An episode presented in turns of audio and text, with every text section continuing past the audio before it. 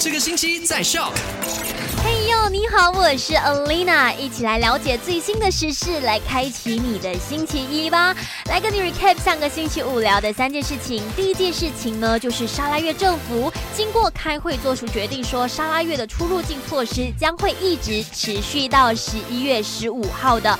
那从西马还有沙巴入境沙拉越的话呢，现在要申请警方准证，还要被强制在酒店进行隔离，然后接受冠病检测的。那如果你有任何疑问的话呢，也可以去到 my Sarawa 的这个 Insta 去找一下这个沙灾难管理委员会的行动室电话号码零八二五一三三四零。那第二件事情呢，就是上个星期有两名沙中央医院工地的外劳被确诊患上了新冠肺炎。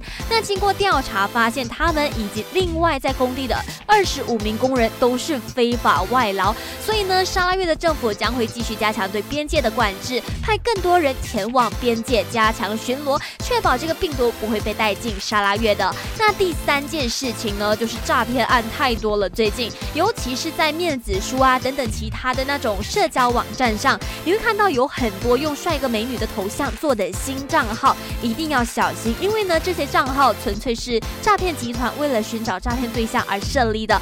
如果你随便 accept 陌生人的好友请求的话，那也就是你给这些骗子有机会来靠近你。好啦，那今天下午三点钟一样会跟你。分享三件你今天需要知道的事情，继续留守，给你最多好歌，还有 variety 的买好玩。